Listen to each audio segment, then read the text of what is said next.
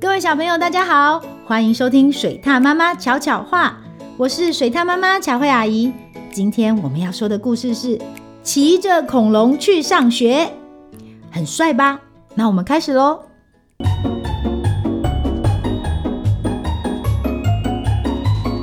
水獭妈妈巧巧话，史派修学校是小朋友最喜欢的学校。每个孩子都早早起床、刷牙、洗脸、穿衣服去学校，从来没有人会赖床或装病。因为史派修学校有一辆很特别的校车——小雷龙。每天一早，小雷龙就穿梭在城市中，接小朋友们去上学。住在公寓的小朋友最兴奋了，因为他们不用走楼梯。只要从窗口跳到小雷龙的脖子，咻，就可以像溜滑梯一样溜到座位上。骑着恐龙去上学真的很神气，街上的行人和车子都会自动让路给小雷龙，免得不小心被他的大脚丫踩到。最棒的是，恐龙不需要加油，可以省下很多汽油钱，也不会冒黑烟和臭气，很环保哎。哦，有些马路还有恐龙专用道，沿路设有饲料站补充恐龙的食物，还有马路维修队随时修补被恐龙不小心踏坏的马路哦。小雷龙还是大家的好帮手，下雨的时候，大大的身体可以帮忙挡雨；风筝不小心卡在树上时，小雷龙一下也能帮大家拿下来。史派修学校的老师和小朋友都好爱好爱小雷龙哦。不过，小雷龙偶尔也是会造成一点小麻烦，因为小雷龙实在太高了，它很容易撞到路灯、电线杆，还有天桥，连红绿灯也要遭殃。而且，小雷龙实在太大了。它巨大的身体有一座网球场那么大，只要堵住路口，就会造成大塞车。小雷龙也实在太重了，它的体重等于四五只大象加起来那么重，已经压坏了好几座大大小小的桥梁。它的长尾巴也很爱找麻烦，转弯时一不小心就推倒两旁的房子。小麻烦越积越多，就变成大麻烦。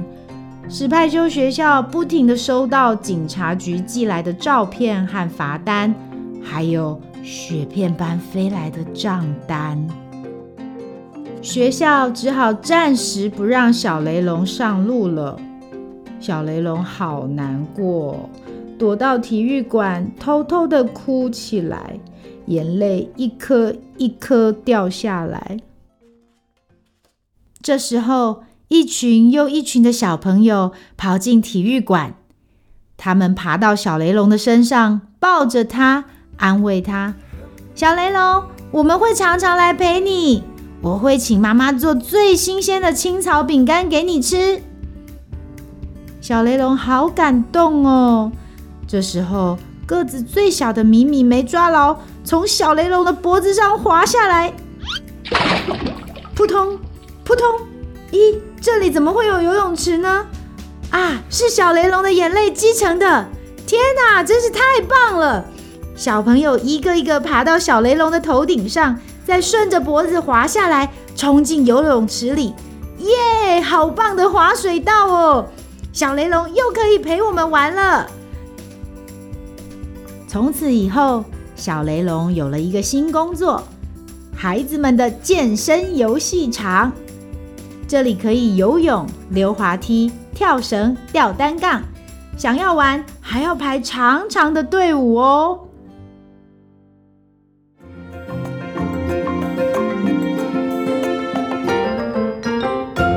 故事回忆屋。小朋友听完这个故事，是不是也跟阿姨一样，很希望有一辆小雷龙校车可以载着我们去上学呢？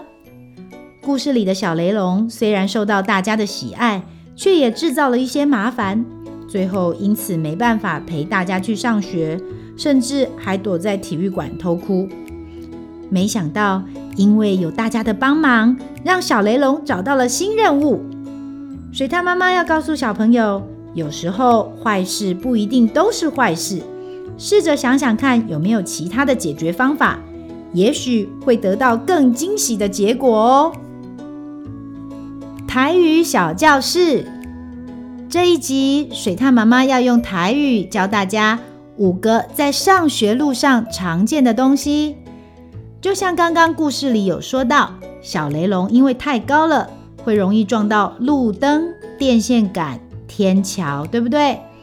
那路灯我们叫做路灯，路灯；电线杆叫做电灰条，电灰条；天桥叫做天桥，天桥。